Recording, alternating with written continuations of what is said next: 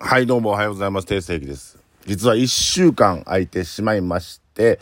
えー、一週間ね、まあでも年末ということと、まあ受選挙自体がちょっと予約結構入ってたんで、うん、まとめ撮りもできる時間がなく、なんかあっという間やったな。これ前撮ってたん僕東京出張中に、えー、高円寺とかで撮ってたんですよ。前のラジオね。まとめて。3本ぐらい撮ったんちゃうんかな。それを皆さん聞いてもらって、僕のね、えー、24歳から27歳までのね、やつを聞いてもらったと思うんですけど、まとめて撮りましたよ。だから、高円寺で、阿佐ヶ谷で僕泊まってて、阿佐ヶ谷から高円寺に移動する間に歩きながら、えー、30分ぐらいの時間をかけて、えー、ラジオ2本ぐらい撮ったんちゃうんかな。ということで、まあまあ、まあその思い出しながらいろいろ喋ることはできるんで、なんかこういう、まあお客さんに、えー聞いてもらってる子がほとんどだと思うんですけども、なんかこう、うん、今まではどっちか言うたら、うん、ね、なんかちょっと、うんどうやったら生きやすいかとか、どういう考え方をしたら、うん、心のモヤモヤが消えるかみたいな感じで、その時々に僕が感じたって、感じてたところを、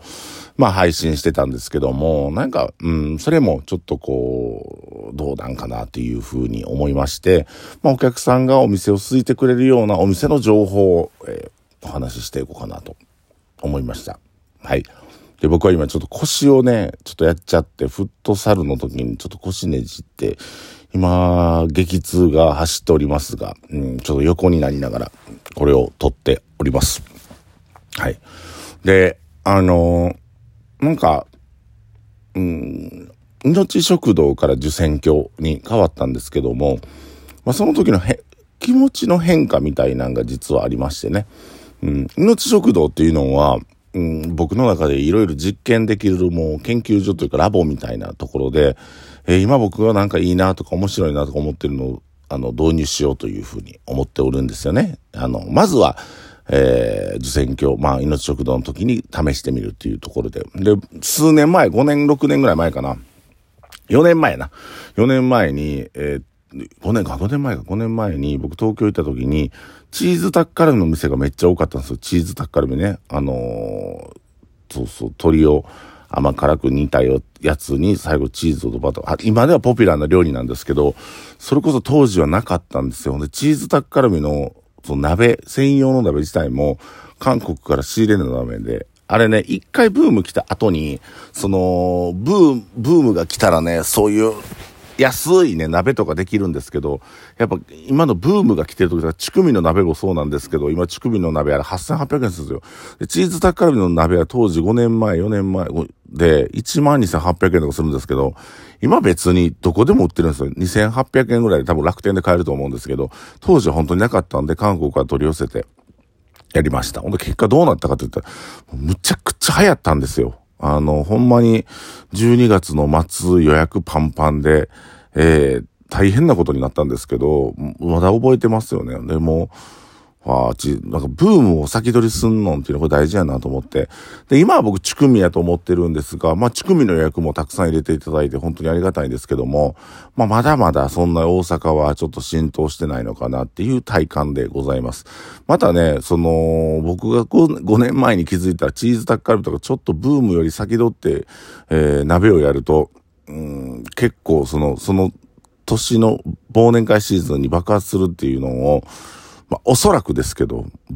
今年は僕より乳首を早く取り扱った店が多かったので、あそういう観点で見てんねんなっていうふうに。でもまあまあ、ブームというのは、韓国料理のブームっていうのはね、結構早くて、うん、いろいろいろ新しい料理出てくるの、やっぱ韓国って食文化すごいなと思うんですよ。あとなんか、こだわりっていうか、僕らやったら絶対刺身って醤油で食べなあか文化あるんですけど、韓国ってやっぱ辛味噌でも食べてもいいし、それこそなんか、マヨネーズソースとかチリソースとか食べてもいいっていう、アジアの独自なその食文化が入り混じってるのが韓国料理だと思うんです。今もう韓国オリジナル寿司とかあるんですよ。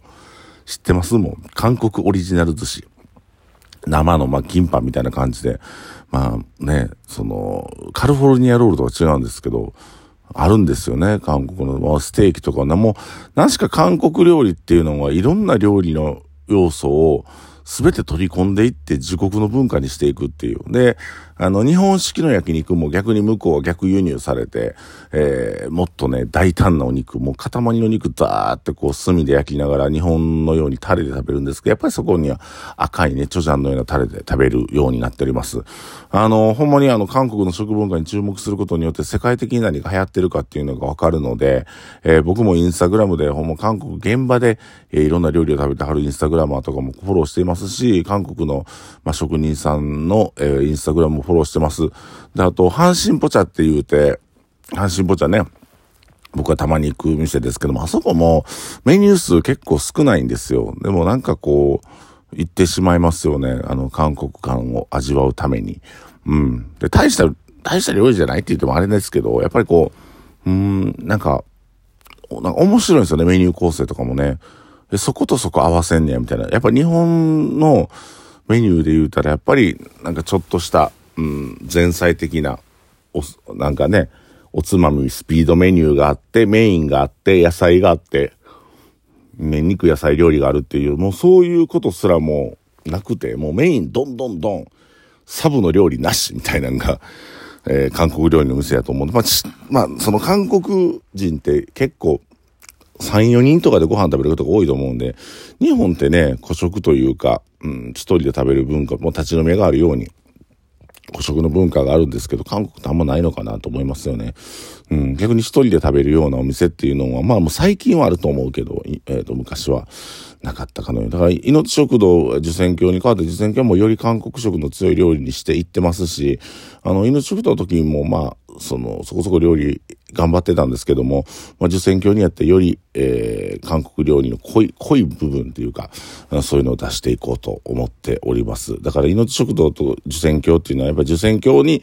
漢字に変えた、命食堂でカタカナから漢字に変えたところで僕が、えー、やっぱ韓国料理に対して挑戦的な料理を作っていくっていう一つの表れなので、まあ、受選教っていうのは、まあ、新たに、えー、こうちょっと韓国文化に根付いたような、えー、料理をたくさんしていきたいなと思っております。えー、ということで、えー、明日はね、何の話するかって言ったら、新しく僕が取り組んでおります鏡広告、飲食店において鏡広告とは何ぞやという話をさせていきたいと思いますので、えー、ぜひ聞いていただければと思います。もうあっという間に1年過ぎましたね。今年も皆さんと関わると本当に良かったと思うしね。えっ、と、お店1年やってたら、あなんかこう、31日の日にカウントダウンで、まざまざと僕はわかると思うんですけど、あ、このお客さんに支えられてんや、このお客さん1年間支えていただいてありがたいなというふうに思うカウントダウンのイベントもやっておりますので、